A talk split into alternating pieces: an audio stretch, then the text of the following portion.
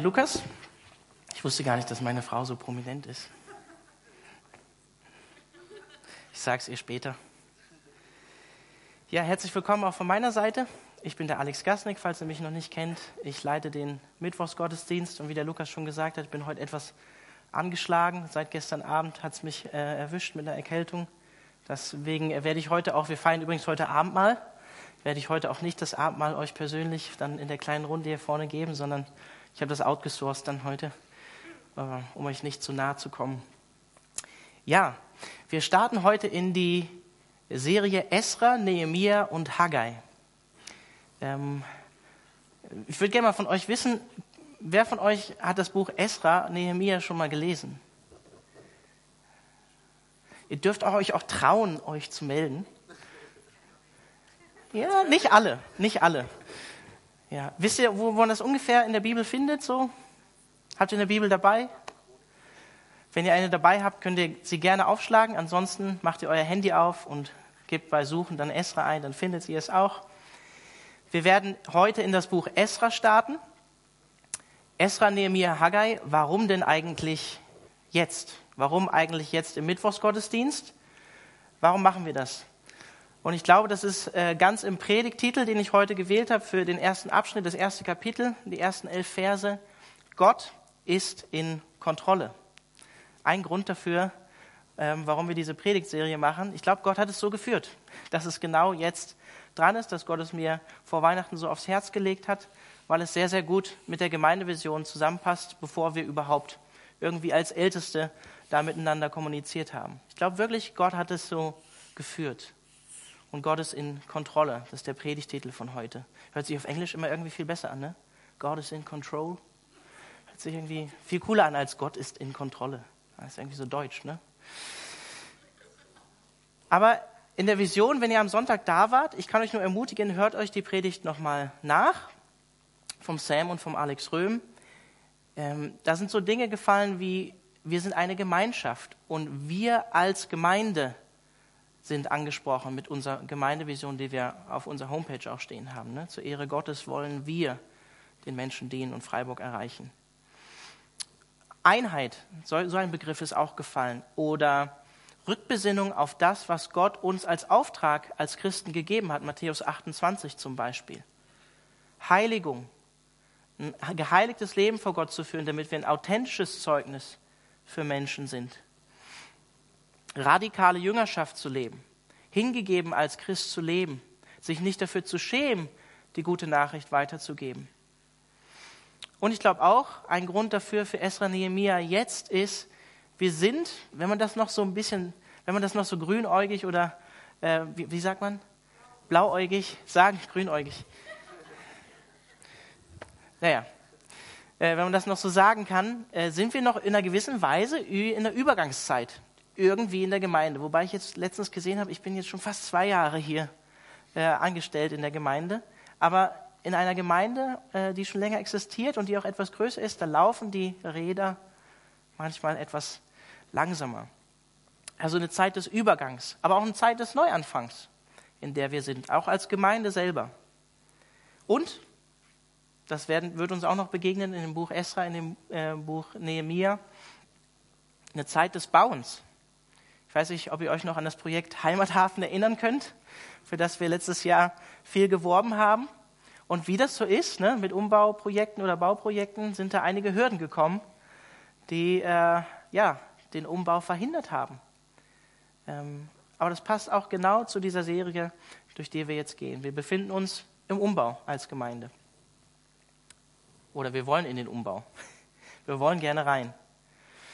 Und dann sehen wir in dem Buch Esra auch einen Grund, warum wir diese Serie machen. Gott schreibt Geschichte mit seinem Volk. Und so wie wir es auch am Sonntag ge äh, gehört haben, Gott will das auch mit dir und mir tun. Gott will mit dir und mir Geschichte schreiben. Ich weiß nicht, ob ihr das Lied History Maker kennt. Ne? I wanna be a history maker in this world. Ich möchte ein, ein Geschichtenschreiber oder mit Gott Geschichte schreiben in dieser Welt, in Freiburg. Ich glaube, Gott will das wirklich tun, wenn wir bereit sind, Bereitschaft haben, zu sagen, ja, hier, hier bin ich und ich will dir dienen, gebrauche mich. Und weiterer Grund, warum wir jetzt diese Serie starten, ist Prioritätensetzung. Vielleicht hast du dir Ziele gesetzt für das neue Jahr Und ich möchte einfach sagen, sei offen für das, was das Buch Esra, Nehemiah, Haggai zu dir als aus dem Wort Gottes spricht. Für was investierst du dich in deinem Leben in dem vor dir liegenden Jahr, wenn man das im Februar noch sagen kann?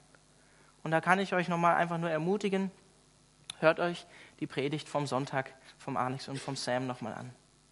Vielleicht stellt ihr euch auch die Frage, warum denn eigentlich drei Bücher? Ist denn eins nicht genug?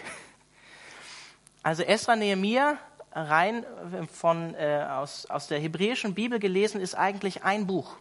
Esra Nehemiah ist eigentlich ein Buch. Und das war auch so bis ins Mittelalter.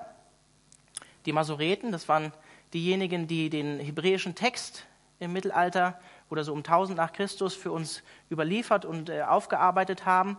Die, machen, die haben immer einen Buchmittelpunkt gemacht. Und der ist beim Buch Nehemiah in Kapitel 3, Vers 23. Also es war ein Buch und von den Worten her, die haben immer die Worte genau gezählt, ist Nehemiah 3, 23 der Buchmittelpunkt.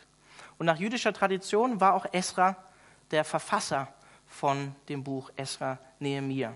Aber wirklich sicher können wir uns nicht sein. Auf jeden Fall ist es interessant, es gibt immer wieder Stellen in der Erzählung im Esra-Buch und im Nehemiah-Buch ähm, oder im Esra-Nehemiah-Buch, ähm, wo der Erzähler in ein Ich, in eine Ich-Perspektive wechselt und so von sich erzählt, als wenn er das erlebt hat.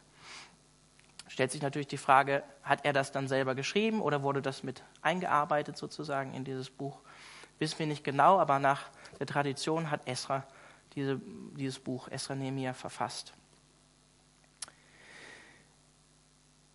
In die Zeit von Esra Nehemiah fallen noch einige andere Bücher.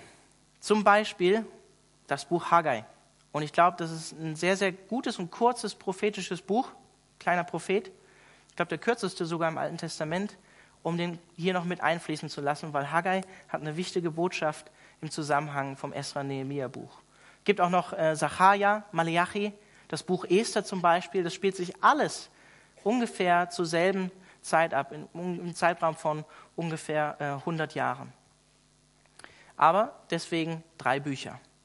Und bevor wir jetzt gleich in den Text einsteigen, möchte ich euch einfach diesen großen geschichtlichen Hintergrund nochmal geben, weil ich glaube, wir sind nicht so oft als Christen leider äh, im Alten Testament unterwegs. Und ähm, ich weiß nicht, wie bewandert ihr seid, aber ich glaube, es ist gut, nochmal so die grobe Perspektive zu geben. Weil es gibt ein paar wichtige Daten, die dahin führen, wo wir heute anfangen. 1050 vor Christus. Israel will einen König, wie alle anderen heidnischen Völker ihn auch hatten. Einen Repräsentanten, der sie repräsentiert, und sie bekommen letztlich Saul, obwohl diese Idee mit einem König gar nicht so gut findet, weil Gott sagt, hey, ihr verwerft mich als euren Herrscher, als euren König über euch und sie kriegen Saul und später David. Und David, Mann nach Gottes Herzen, wie wir alle wissen, viele Psalmen geschrieben, das Herz an der richtigen Stelle, hat auch versagt, hat Fehler gemacht. Und wir lesen schon da bei David, dass er mit der Zeit in seinem Königreich immer mehr verschiedene Frauen dazugekommen sind. 930 vor Christus passiert dann Folgendes. Salomo steigert oder steigert das, was David schon getan hat. Ihr wisst alle, wie viele Frauen äh, Salomo hatte. 700 ähm, Frauen und 300 Nebenfrauen, 1000 Frauen. Und ähm, das Alte Testament berichtet bewusst, wohin das geführt hat, weil er hat sich Frauen auch aus verschiedenen anderen ähm, religiösen Gruppierungen genommen, die ihn letztlich von Gott weggebracht haben, die ihn von Gott weggezogen haben. Und die Konsequenz von dem, was Salomo da getan hat und was auch schon sein, sein Vater David angefangen hatte, war die Teilung vom Reich Israel in Nord- und Südreich. Also im Norden Israel zehn Stämme und im Süden Juda zwei Stämme. Götzendienst und Abfall von Gott zieht sich dann über diese Zeit hinaus. Und 722 vor Christus kommt es zur ersten Verbannung vom Nordreich, von Nordisrael, die später dann auch die Provinz Samaria wird. Assyrisches Exil beginnt. Die Assyrer siedeln andere Volksgruppen in Nordisrael an. Juda besteht zu dieser Zeit noch. Und vielleicht kennt ihr das aus dem Neuen Testament auch, dass die Samaritaner und die Juden nicht so gut miteinander konnten. Das hat diesen Grund und nimmt hier seinen Anfang, weil die Assyrer dann andere Völkerschichten dort in Israel ähm, dorthin gebracht haben, die sich auch vermischt haben mit ähm, Israeliten und daraus die Samaritaner hervorgegangen sind. Bis in die Zeit Jesu hinein spielt es dann noch eine Rolle. Und ich möchte es aus 2. Könige Kapitel 17 vorlesen, wie Israel zu dieser Zeit drauf war. Ab Vers 7 bis 10. Also das erste Exil wird begründet folgendermaßen. Und dies geschah deshalb, weil die Kinder Israels gesündigt hatten gegen den Herrn, ihren Gott, der sie aus dem Land Ägypten geführt hatte, aus der Hand des Pharao, des Königs von Ägypten, und weil, die, weil sie andere Götter fürchteten, und weil sie nach den Satzungen der Heidenvölker wandelten, die der Herr vor den Kindern Israels vertrieben hatte, und nach den Satzungen der Könige von Israel, die diese gemacht hatten. So hatten die Kinder Israels gegen den Herrn, ihren Gott, heimlich Dinge getrieben, die nicht recht waren. Sie bauten sich Höhen an allen ihren Wohnorten, von den Wachtürmen bis zu den festen Städten. Und sie errichteten sich Gedenksteine und Aschera-Standbilder auf allen hohen Hügeln und unter allen grünen Bäumen. Und dann Vers 15. Dazu verachteten sie seine Satzung und seinen Bund, den er mit ihren Vätern geschlossen hatte, und seine Zeugnisse, der ihn bezeugt hatte, und sie wandelten der Nichtigkeit nach und wurden nichtig, und sie folgten den Heidenvölkern nach, die um sie her wohnten, deren wegen ihnen der Herr geboten hatte, sie sollten nicht so handeln, wie diese es getan haben. Und dann Vers 18, da wurde der Herr sehr zornig über Israel und tat sie von seinem Angesicht hinweg, so dass nur der Stamm Juda oder das Südreich übrig blieb. Also es schleicht sich Götzendienst weiterhin ein, Götzendienst ist da und sie wandeln nach dem, was die Völker drumherum gelebt haben, vertrauen den Göttern, die drumherum um Israel waren. Und das hat schon mit David und mit Salomo begonnen. Und auch Juda, was noch nicht in dem Exil ist, lernt nicht aus dem, was Nord im Nordreich, in Nordisrael passiert ist. Lernt überhaupt nicht daraus. Und 586 vor Christus kommt es dann zur wirklichen Verbannung auch von Juda, von Südisrael, die dann ins babylonische Exil gehen müssen, was schon 605 vor Christus begonnen hat. Unter anderem Daniel zum Beispiel, das Buch Daniel. Daniel war einer, der unter dieser ersten Verbannung 605 vor Christus schon nach Babylonien äh, weggeführt wurde. Das vollzog sich in mehreren Schritten. Und dort wurde der Königspalast zerstört, 586, der Tempel, Häuser, die Stadtmauer, quasi ganz äh, Jerusalem dem Erdboden gleichgemacht. Und das war einer der wichtigsten Einschnitte in der jüdischen Geschichte überhaupt. Und das ist die Ausgangssituation eigentlich für uns hier im Buch Esra. Ich möchte euch aus der Zeit der babylonischen Gefangenschaft einen Psalmabschnitt vorlesen, Psalm 137. Einfach um diese Stimmung wieder zu spiegeln, ähm, wie die Israeliten sich gefühlt haben. Psalm 137, Vers 1. An den Strömen Babels saßen wir und weinten, wenn wir an Zion gedachten. An den Weiden, die dort sind, hängten wir unsere Lauten auf. Denn die uns dort gefangen hielten, forderten uns auf, dass wir Lieder sängen und unsere Peiniger, dass wir fröhlich seien. Singt uns eins von den Zionsliedern. Wir sollten wie ein Lied des Herrn singen auf fremdem Boden. Vergesse ich dich, Jerusalem, so erlahme meine Rechte. Meine Zunge soll an meinem Gaumen kleben, wenn ich nicht an dich denke, wenn ich Jerusalem nicht über meine höchste Freude setze. Klagelieder von Jeremia wahrscheinlich geschrieben, Kapitel 5, Vers 15 bis 22. Die Freude unseres Herzens ist dahin, unser Reigen hat sich in Klage verwandelt. Gefallen ist die Krone unseres Hauptes, wehe uns, dass wir gesündigt haben. Darum ist unser Herz krank geworden, darum sind unsere Augen trübe, weil der Berg Zion verwüstet ist und Füchse sich dort tummeln. Du, o Herr, du thronst in Ewigkeit. Dein Thron besteht von Geschlecht zu Geschlecht. Warum willst du uns für immer vergessen, uns verlassen alle Tage? Bring uns zu dir zurück, o Herr, so werden wir umkehren. Lass unsere Tage wieder werden wie früher. Oder hast du uns gänzlich verworfen, bist du allzu sehr über uns erzürnt. So endet das Buch der Klagelieder. Das ist so die Schwere und der Ausgangspunkt, in dem wir uns befinden. Und das hat eine theologische Botschaft, deswegen spanne ich diesen weiten Bogen letztlich für uns alle. Weil die Geschichte von Israel, dieser Zerbruch und den Zerfall, den wir im Volk Israel sehen, das ist letztlich kein äußeres Problem, dass die Assyrer irgendwann kamen und das Volk weggeführt haben oder die Babylonier irgendwann kamen und das Volk weggeführt haben, sondern das war ein inneres Problem, was schon ganz, ganz früh angefangen hat. Es war ein schleichender Abfall über mehrere Jahrhunderte zu anderen Göttern hin, die Anpassung an die heidnische Umwelt.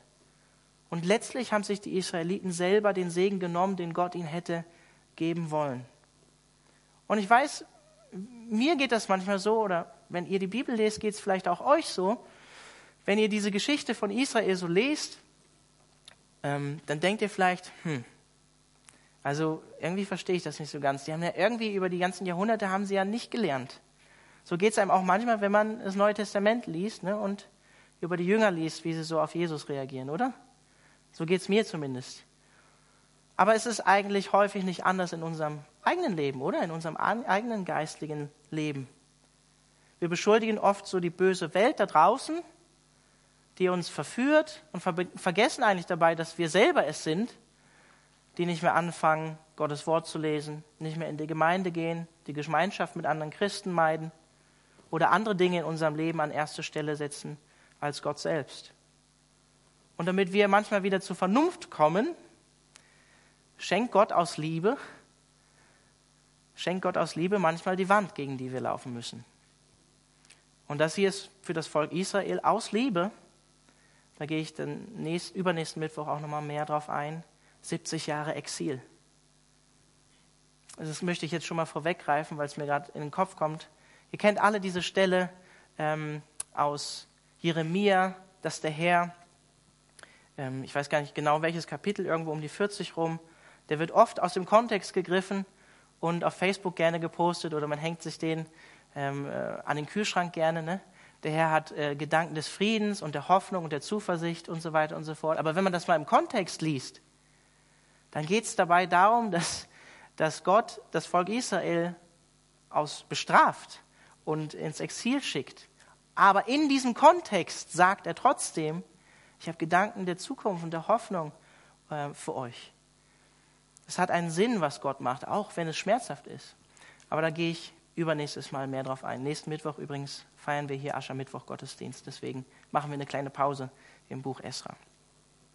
Aber jetzt Esra Kapitel 1. Wenn ihr eine Bibel dabei hat, habt, äh, wir starten und lesen aus der Schlachterübersetzung. Verse 1 bis 11. Und im ersten Jahr des Kyros, des Königs von Persien, damit das Wort des Herrn erfüllt würde, das durch den Mund Jeremias gegangen war, da erweckte der Herr den Geist des Kyros, des Königs von Persien, so dass er durch sein ganzes Königreich auch schriftlich bekannt machen ließ, bekannt machen und sagen ließ, so spricht Kyros, der König von Persien. Der Herr, der Gott des Himmels, hat mir alle Königreiche der Erde gegeben. Er selbst hat mir befohlen, ihm ein Haus zu bauen in Jerusalem, das in Juda ist. Wer irgend unter euch zu seinem Volk gehört, mit dem sei sein Gott, und er ziehe hinauf nach Jerusalem, das in Juda ist, und baue das Haus des Herrn, des Gottes Israels. Er ist Gott in Jerusalem. Und jeder, der noch übrig geblieben ist, an irgendeinem Ort, wo er sich als Fremdling aufhält, dem sollen die Leute seines Ortes helfen, mit Silber und Gold, mit Gütern und Vieh sowie, viel, sowie freiwilligen Gaben für das Haus Gottes in Jerusalem. Da machten sich die Familienhäupter von Juda und Benjamin auf und die Priester und Leviten, jeder, dessen Geist Gott erweckte, um hinaufzuziehen und um das Haus des Herrn zu bauen, das in Jerusalem ist. Und alle ihre Nachbarn stärkten ihnen die Hände mit silbernen und goldenen Geräten, mit Gütern und Vieh und Kleinodien, außerdem, was sie alles freiwillig gaben. Und der König Kyros gab die Geräte des Hauses des Herrn heraus, also aus dem Tempel, die Nebukadnezar aus Jerusalem weggenommen und in das Haus seines Gottes gebracht hatte. Und Kyros, der König von Persien, gab sie heraus durch Mithredat, den Schatzmeister, und übergab sie abgezählt Sespasar, dem Fürsten von Juda. Und dies ist ihre Zahl. 30 goldene Becken, 1000 silberne Becken, 29 Messer sowie 30 goldene Becher und 410 silberne Becher von der, von der zweiten Art und 1000 andere Geräte. Die Zahl aller Geräte der goldenen und silbernen betrug 5400. Diese alle brachte Sespasar hinauf, als die Weggeführten aus Babel nach Jerusalem hinaufgeführt wurden. Im ersten Jahr des Kyros. Kyros hat im Jahr 539 vor Christus ähm, Babylonien besiegt und das erste Jahr von Kyros ist 538 vor Christus, in dem er dieses Dekret erlassen hat. Und das, was wir hier lesen, das ist mir einfach wichtig, das auch zu betonen, das passt historisch betrachtet sehr, sehr gut zu der Politik, die die Perser damals betrieben haben. Es war eine ziemlich andere Außenpolitik oder Innenpolitik, äh, als die Babylonier oder die Assyrer betrieben haben, weil die Assyrer und die Babylonier, die haben sehr auf Abschreckung ähm, gehandelt. Also es gibt wirklich auch krasse Berichte über assyrische Könige, die, also ja, wenn man so liest, was die so gemacht haben mit anderen Völkern und anderen Kindern, und das ist schon äh, sehr, sehr abschreckend. Und die Babylonier haben ja auch ins Exil geführt. Aber die Perser haben es genau andersrum gemacht. Die haben strategisch anders gedacht. Die haben andere Leute oder die Völkergruppen, die im Exil geführt wurden, wieder zurückgeführt. Nicht nur Israel. Und die Zeit der Nabonid, der ähm, äh, vorher als König geherrscht hat in Babylon, die Leute aus Babylon waren selber sehr, sehr dankbar, als Kyros ähm, die Macht sozusagen über Babylon bekommen hatte, weil der Nabonid nicht unbedingt ein guter König gewesen war. Und das Interessante ist, vielleicht habt ihr schon mal davon gehört, ähm, es wurde ein Kyros-Zylinder gefunden, also wirklich so ein zylinderförmiges Stein, ähm, großes Steingebilde. Ähm, ähm, auf dem in Keilschrift die Eroberung von Babylonien von Kyros beschrieben wird. Unter anderem auch, ähm, wie er andere Völker ähm, dazu begnadigt, halt zurück in ihr eigenes ähm, Land zu gehen und ihnen auch äh, Mitgiften mitgibt. Also sehr, sehr interessant, ist uns historisch sogar gut belegt. Und auf diesem Kyros-Zylinder steht auch folgendes Zitat. Mögen alle Götter, die ich in ihren heiligen Städten wieder angesiedelt habe, täglich Bel und Nebo, das sind babylonische Götter, darum bitten, dass ich ein langes Leben führe.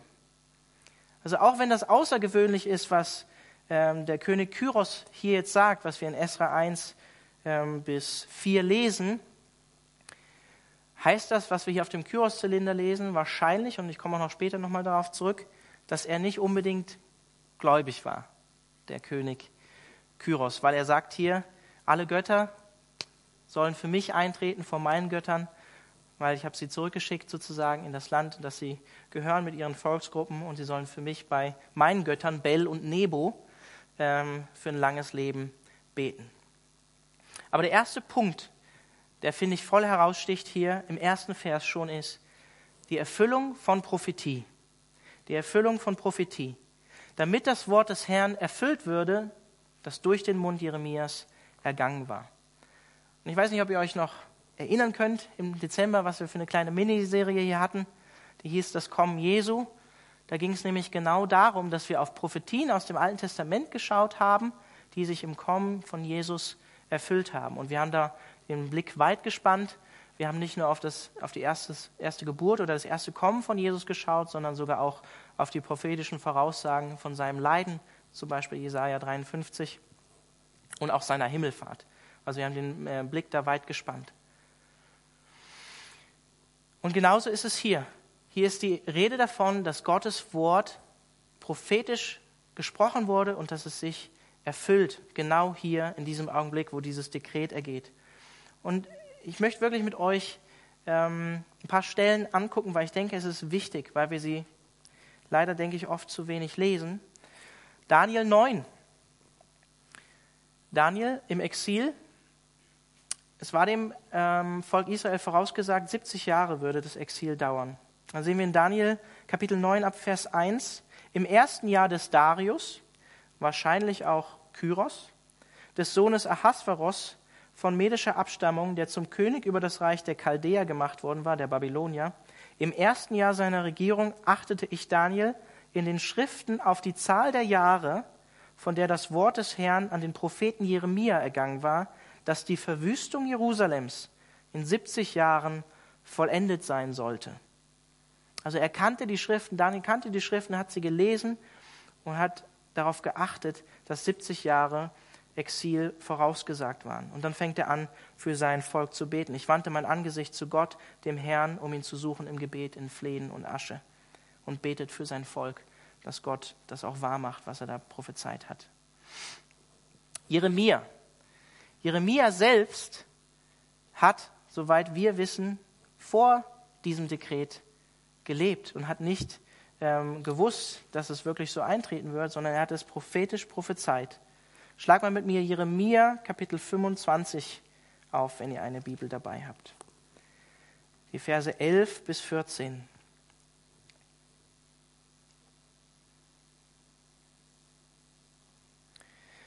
Das ist die Rede von Israel. Und dieses ganze Land soll zu, zu einem Trümmerhaufen werden, zur Wüste werden. Und diese Völker sollen dem König von Babel dienen 70 Jahre lang. Und es wird geschehen, wenn diese 70 Jahre vollendet sind, dann will ich an dem König von Babel und an jenem Volk ihre Schuld heimsuchen, spricht der Herr, auch am Land der Chaldäer, und ich will es zur ewigen Wüste machen. Und ich will über jenes Land alle meine Worte bringen, die ich gegen es geredet habe, alles, was in diesem Buch geschrieben steht, was Jeremia über alle Heidenvölker geweissagt hat. Denn auch sie werden in die Knechtschaft großer Völker und mächtiger Könige geraten, und ich will ihnen entsprechend ihrer Taten und entsprechend den Werken ihrer Hände vergelten. Ein paar Kapitel weiter, Kapitel 29, nur der Vers 10.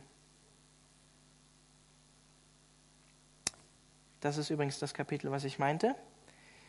Für wahr, so spricht der Herr, wenn die 70 Jahre für Babel gänzlich erfüllt sind, werde ich mich eurer annehmen und mein, und mein gutes Wort, euch an diesen Ort zurückzubringen, an euch erfüllen. Prophetisch vorausgesagt, dann kommt übrigens dieser Vers, denn ich weiß, was für Gedanken ich über euch habe, spricht der Herr, Gedanken des Friedens und nicht des Unheils, um euch eine Zukunft und eine Hoffnung zu geben. Ziehen wir gerne aus dem Kontext und beanspruchen den dafür, für unser Leben.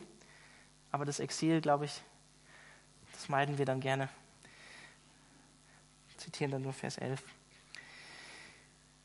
Ja, 60 Jahre ungefähr vor Eintreten von Jeremia vorausgesagt. Wir lesen hier auch in Kapitel 1 von Esra, dass Kyros die Geräte vom Herrn, die vom Tempel, dem, dem Volk wieder mitgibt. Schlagt mit mir mal wieder zwei Kapitel zurück ins, ins Jeremia-Buch. Kapitel 27, die Verse 21 bis 22. Denn so hat der Herr der Herrscharen, der Gott Israels, von den Geräten gesprochen, die im Haus des Herrn und im Haus des Königs von Juda und in Jerusalem übrig geblieben sind. Sie sollen nach Babel gebracht werden und dort bleiben bis zu dem Tag, da ich nach ihnen sehen und sie wieder herauf an diesen Ort bringen werde, spricht der Herr. Prophetisch von Jeremia vorausgesagt, dass auch die Geräte, Gerätschaften des Herrn wieder zurückkommen werden.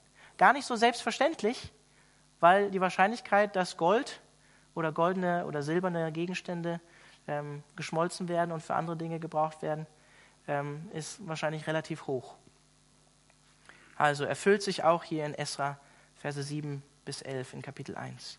Aber es wird noch verrückter. Mir ist es wichtig, dass hier klar äh, diese Stellen durchzugehen. Es wird noch verrückter, denn der Name von Kyros ist im Jesaja-Buch prophetisch vorausgesagt, bevor er überhaupt gelebt hat. Natürlich gibt es in der historisch-kritischen Theologie Leute, die dann sagen, ja, es gibt ja mehrere Jesajas. Es gibt ja nicht nur einen Jesaja, der das Buch geschrieben hat und so weiter und so fort. Ich bin da ganz konservativ. Ich glaube, Gott ist Gott und Gott kann auch ähm, Propheten offenbaren, welcher König irgendwann kommen wird. Aber es ist wirklich verrückt. Jesaja Kapitel 44. Jesaja Kapitel 44, Vers 28. Also im Hebräischen heißt der Name Koresh. Der von Kyros spricht, er ist mein Hirte, Also er spricht jetzt hier prophetisch über den König Kyros. Er ist mein Hirte und er wird all meinen Willen ausführen und zu Jerusalem sagen, werde gebaut und zum Tempel werde gegründet. Und dann Kapitel 45, so spricht der Herr zu Kyros, seinem Gesalbten, dessen rechte Hand ich ergriffen habe, um Völker vor ihm niederzuwerfen und die Lenden der Könige zu entgürten, um Türen vor ihm zu öffnen und Tore, damit sie nicht geschlossen bleiben. Übrigens, die Perser haben noch ein viel größeres Reich dann gehabt, als die Babylonier es hatten. Haben es noch wesentlich vergrößert. Ich selbst will vor dir herziehen, sagt Gott, und das Hügelige eben machen. Ich will eherne Türen zerbrechen und eiserne Riegel zerschlagen. Und ich will dir verborgene Schätze geben und versteckte Reichtümer, damit du erkennst, dass ich der Herr es bin, der dich bei deinem Namen gerufen hat, der Gott Israels. Um Jakobs, meines Knechtes, und Israels, meines Auserwählten willen, habe ich dich, Kyros, bei deinem Namen gerufen, und ich habe dir einen Ehrennamen gegeben, ohne dass du mich kanntest. Hier nochmal der Rückbezug an den Anfang, der Kyros-Zylinder, wo das Zitat war, ne? die Götter sollen, für Bell, sollen bei Bell und Nebo für mich bitten. Hier sagt Gottes Wort selbst, ohne dass du mich kanntest, habe ich dir aus Gnade diesen Ehrennamen gegeben. Aber schon Wahnsinn, oder? Also Jesaja, ähm, 740 vor Christus, ähm, hat sein Wirken angefangen. Wir wissen nicht genau wie lange, aber wahrscheinlich bis mindestens 681 vor Christus. Könnt ihr euch jetzt selber ausrechnen. Ungefähr 150 Jahre bevor Kyros auftritt, sagt er seinen Namen voraus. Und, er sagt, und Gott selbst bezeichnet ihn als Hirten, der sein Volk wieder zurückbringt, um ähm, Jerusalem und den Tempel zu bauen. Genau das, was wir hier in Esra 1 auch lesen. Ich lese auch noch die Verse 12 und 13 aus dem gleichen Kapitel, Jesaja 45. Ich habe die Erde gemacht und den Menschen darauf erschaffen. Ich habe mit meinen Händen die Himmel ausgespannt und gebiete all ihrem Heer, spricht Gott. Ich habe ihn, Kyros, erweckt in Gerechtigkeit und will alle seine Wege ebnen. Er wird meine Stadt bauen und meine Weggeführten loslassen. Und zwar weder um Geld noch um Gaben, spricht der Herr der Herrscharen. Ich finde es find immer wieder faszinierend. Ähm, ich habe es in der Serie Das Kommen Jesu auch gesagt, als ich das erste Mal bewusst mich da reingelesen habe und das studiert habe, ähm, solche Stellen zu lesen, wenn man dann wirklich konservativ natürlich Jesaja datiert, wovon ich ausgehe, das kann man durchaus tun, ähm, ist das schon Wahnsinn, was hier steht. Prophetisch vorausgesagt. Und es ist genau so, wie es in Esra beschrieben wird, hier am Ende von Vers 13, weder um Geld noch um Gaben, spricht der Herr, der Herrscher. Im Gegenteil, sie kriegen noch, wie im Exodus ne, von den Ägyptern damals, kriegen sie noch obendrauf, sogar von den Nachbarn äh, und von Kyros selbst, ähm, Mitgiften, um in das Land wieder zurückzugehen. Also Wahnsinn. Übrigens auch der Historiker Josephus, von dem ihr bestimmt alle schon mal gehört habt, ähm, der berichtet uns, dass Kyros diese Prophetie gezeigt wurde über ihn, ähm, bevor sie erfüllt wurde. Jesaja 44, Vers 28. Also, dass er Hirte sein wird und das Volk zurückführen wird. Berichtet, berichtet zumindest äh, der Historiker Josephus. Ob das ihm so war, wissen wir nicht genau, aber schon eine interessante Sache. Und das führt mich zum zweiten Punkt für heute Abend, nämlich die Erfüllung von Prophetie aus diesen ersten Versen, die wir in Esra lesen, zeigt uns glasklar, Gott ist, also wenn wir uns die Stellen hier schon auch angeguckt haben, in Jesaja und Jeremia, Gott ist souverän. Gott ist souverän. Gott hat eine Vorsehung. Gott hat keine Bindung an Zeit. Und Gott ist treu gegenüber seinem Volk. Gott ist souverän. Gott ist in Kontrolle. Wenn wir an diese erfüllten Prophezeiungen in Jesaja und Jeremia ähm, denken, dann, dann sehen wir, Gott ist der Herr der Menschheitsgeschichte. Gott hat alles in seiner Hand. Er ist der Gott des Himmels, so wie Kyros ihn beschreibt. Gott regiert. Er ist, er ist der eine, der Himmel und Erde geschaffen hat. Und nicht irgendein weltlicher Herrscher ist in Kontrolle, sondern Gott selbst ist in Kontrolle. Auch wenn es 70 Jahre Exil für das Volk Israel gab und es nicht so aussah, als wenn er in Kontrolle wäre. Und selbst Daniel, der große Prophet, betet, dass Gott doch das Wort wahr werden lässt mit den 70 Jahren. Und Zweifel hat scheinbar auch. Er lehnt sich nicht zurück und sagt, ja, wird ja schon so kommen, wie Gott es geschrieben hat, sondern er betet für sein Volk und bittet Gott darum, dass er es auch tut. Vielleicht kennst du das auch aus deinem eigenen Leben. Diese Lebensphasen, in denen du denkst, Gott hat dich verlassen oder Gott hat die Kontrolle über dein Leben verloren. Wo du an Gottes Vorsehung und Gottes Treue für dein Leben, an Gottes Liebe für dein Leben auch vielleicht zweifelst. Wo du in Zweifeln kommst, wo du dich fühlst, wie als wärst du im Exil. Wo du vergisst, dass Gott souverän ist, dass er einen Plan hat mit deinem Leben. Und Gott gebraucht hier einen heidnischen König, und wie wir gerade gesehen haben, der Gott wahrscheinlich nicht kannte, um sein Volk zurückzubringen in das verheißene Land. Und es das heißt hier explizit in Esra, wenn wir mal zurückspringen, springen heute viel durch die Bibel, in Esra 1 heißt es über Kyros, da erweckte der Herr den Geist des Kyros, des Königs von Persien, so dass er dieses Dekret gab. Gott selbst bewegt das Herz von diesem König. Und ich persönlich, ich liebe diesen Vers, Sprüche 21, Vers 1. Gleich Wasserbächen ist das Herz des Königs in der Hand des Herrn. Er leitet es, wohin er will. So souverän ist unser Gott. So wie er damals auch das Herz vom Pharao verstockt hat und er Israel nicht ziehen lassen wollte, so öffnet er hier das Herz vom Kyros, damit sie ziehen können. Und diese Souveränität, ich liebe, ich persönlich liebe im Alten Testament das Buch Daniel. Schwere, schwierige Sachen teilweise, schwierig zu verstehen. Äh, vor allen Dingen die Prophetien am Ende. Aber ich liebe das Buch Daniel. Und ich finde am faszinierendsten diese Stelle mit Nebukadnezar, der erste König von Babylon, der, der 586 dann endgültig auch Südisrael ins Exil geführt hat, der stolz wird und den Gott demütigt. Sieben Jahre ungefähr wahrscheinlich. Und dann lesen wir, also es hört sich für mich immer wieder eigentlich an, wie als wenn wir mit Nebukadnezar irgendwann im Himmel sein werden, eines Tages.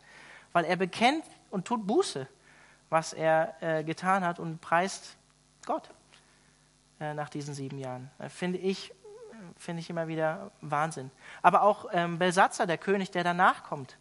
Ähm, vielleicht könnt ihr euch erinnern an die, an die Hand äh, die, oder diese unsichtbare Schrift, die dann an die Wand kam und so in dem ganzen Buch Daniel sehen wir, wie Gott in Kontrolle ist, obwohl Israel quasi eigentlich gar nicht mehr existent ist, gar nicht mehr in, in dem eigenen Land ist. Und ich finde, das Ermutigende hier in diesen ersten elf Versen von Esra ist auch, Gottes Kontrolle gilt auch für sein Volk, für die Herzen seiner Leute, für dich und für mich. Weil in Vers 5 lesen wir, dass Gott ebenso durch seinen Geist die Leute dazu bewegt hat und befähigt hat, erweckt hat, dass sie überhaupt zurückgehen wollten und dieses, ähm, äh, diese Reise antreten wollten, die ja auch nicht ohne war. Vers 5, da heißt es, jeder, dessen Geist Gott erweckte, um hinaufzuziehen und um das Haus des Herrn zu bauen, das in Jerusalem ist. Gott ist auch da souverän und in Kontrolle. Selbst bei den Rückkehrern, diese Chance zu ergreifen, die er ihnen gibt. Das ist Gottes souveräne Gnade im Leben von den Leuten, die zu ihm gehören. Im Leben von dir, der du zu Gott gehörst. Das ist Gottes souveräne Gnade in deinem Leben. So wie Paulus das sagt, der, der was Gutes in dir begonnen hat, der wird es auch vollenden letztlich. Es hängt nicht, zum Glück, nicht nur an dir. Und Gott ist auch souverän in seiner Versorgung. Das sehen wir ja auch in den ersten Versen. Die Rückkehrer werden versorgt mit allem, was sie brauchen. Gott schenkt es ihnen. Gott bewegt das Herz des Königs und selbst die Leute, die ähm, keine äh, Israeliten waren, versorgen sie mit allem, was sie brauchen. Gott ist hier am Werk in den ersten elf Versen, der sein Volk wiederherstellt, der das Haus äh, von sich selbst wieder bauen möchte, weil er gnädig und barmherzig ist. Und mich erinnert das an diese Geschichte vom verlorenen Sohn, die die Jesus erzählt. So wie er Israel hier zurückbringt, so ist es auch oft in unserem eigenen Leben, dass wir unsere eigenen Wege gehen müssen und Gott auch loslässt. Gott uns auch loslässt, damit wir eines Tages wieder zurückkommen. Und wir vergessen diese Tatsache so schnell, dass es eigentlich Gottes Werk ist, der in uns wirkt. Dass es Gott war, der uns aus der Welt, aus dem Exil herausgerufen hat und letztlich nicht wir selbst. Und das ist eigentlich auch das, was wir im Abendmahl feiern. Gottes Größe, Gottes Treue, Gottes Souveränität in deinem Leben als Christ, als Christin, in seinem Erlösungswerk, was er für uns getan hat. Es war sein Werk, Jesu Werk, das uns wieder zurückgebracht hat in die Gemeinschaft mit Gott. Es ist nichts, was wir tun können. Und ich möchte dich einfach dazu ermutigen, wenn wir in diese Serie starten und wenn wir jetzt hier das erste Kapitel abschließen, weil das so ist, weil Gott in Kontrolle ist, weil er souverän ist, weil er treu ist, weil er barmherzig und gnädig ist, kannst du ihm auch vertrauen für dein persönliches Leben. Gott hat sein Volk damals nicht vergessen und Gott wird auch dich nicht vergessen. Ich finde es persönlich so stark zu sehen in den ersten Versen, wie groß und mächtig und souverän unser Gott ist. Und vor wem sollten wir uns als Christen fürchten, wenn nicht nur allein letztlich vor ihm? Ich meine damit nicht Angst haben vor Gott, sondern ihn an erste Stelle setzen und alles andere fällt dann in seinen Platz. Trotzdem sehen wir hier, dass Gott sein Volk auch erzieht. 70 Jahre Exil. Exil. Das ist eine lange Zeit. Da sind Kinder geboren worden, die Israel gar nicht mehr kannten, die auch hiermit zurückgehen. Werden wir nächstes Mal oder übernächstes Mal einen genaueren Blick nochmal drauf werfen. Und Gott gewährt aber trotzdem seinem Volk hier eine zweite Chance. Das ist so typisch das Herz von Gott, oder? Ein Neuanfang ist immer möglich bei Gott. Daran müssen wir uns immer wieder erinnern und sollten wir uns immer wieder erinnern. Und ich glaube, das Abendmahl ist die beste Gelegenheit, sich daran zu erinnern, wenn wir gleich zusammen das Abendmahl feiern. Möchte ich einfach dazu einladen, Gott neu zu vertrauen, dich wieder neu ihm anzuvertrauen. Wenn da Zweifel oder wenn du dich so fühlst, als wenn du eigentlich gerade wie im Exil bist oder als wenn die Kontrolle verloren gegangen ist in deinem Leben, Gott dich neu anzuvertrauen, darauf zu vertrauen, dass er in Kontrolle ist über deinem Leben und auch vielleicht zu vertrauen, dass er dir einen Neuanfang schenken kann, wo du vielleicht selber denkst, in der Situation, in der du gerade stehst, ist es nicht möglich. Nein, Klagelieder auch, wird auch leider oft aus dem Kontext gerissen, aber Gottes Gnade ist jeden Morgen neu. Und das feiern wir im Abendmahl. Ich möchte euch einfach dazu einladen, ähm, ja, wenn da Dinge in der Vergangenheit sind, die du zu ihm bringen musst, diese Gelegenheit jetzt auch zu nutzen beim Abendmahl, aber vielleicht auch Dinge, die du loslassen musst, die in der Vergangenheit sind, hinter dir zu lassen und nach vorne zu schauen. Auf einen Neuanfang, den Gott dir schenken will. Und das vielleicht auch bewusst im Abendmahl heute Abend zu tun. Ich würde gerne die Band auf die Bühne einladen. Oder die zwei Musiker. Kann man eigentlich auch noch von Band sprechen, oder? Und ich lade euch ein, mit mir noch zu beten.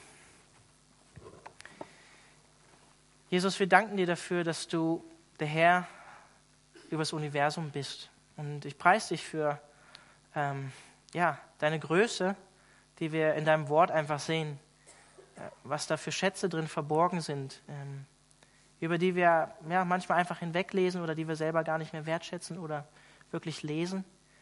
Ähm, aber ich danke dir für diese Tiefe, die in deinem Wort ist und ähm, für die Größe, die wir sehen in deinem Wort, weil du ja, Dinge voraussagst, die noch nicht eingetreten waren. Ja, ich preise dich dafür, dass du ähm, ein guter Gott bist, der uns liebt und der auch ähm, durch die Täler, durch die du uns gehen lässt, ähm, und es auch zulässt, dass du es ähm, aus Liebe tust, weil du uns lieb hast und weil du möchtest, dass wir neu wieder ja, zu der Erkenntnis kommen, dass du der einzige wahre Gott bist, der alles unter Kontrolle hat in unserem Leben. Herr, ich danke dir dafür, dass ähm, ja, diese Welt nicht abhängig ist von uns als Menschen, sondern dass du letztlich hinter dieser Welt alles in deinen Händen hältst, Jesus. Und wie viel mehr können wir dir als Christen vertrauen, die wir, ja, den Heiligen Geist in uns haben, die wir geschmeckt haben und wissen, dass du uns liebst, weil die Liebe Gottes in unser Herz ausgegossen ist durch den Heiligen Geist. Ja, ich möchte dich darum bitten, jetzt wo wir das Abendmahl feiern, dass wir ähm, neu einfach Vertrauen und Mut gewinnen in dich und in deine Souveränität, auch in unserem persönlichen Leben, in unseren persönlichen Umständen, in denen wir gerade stehen. Amen.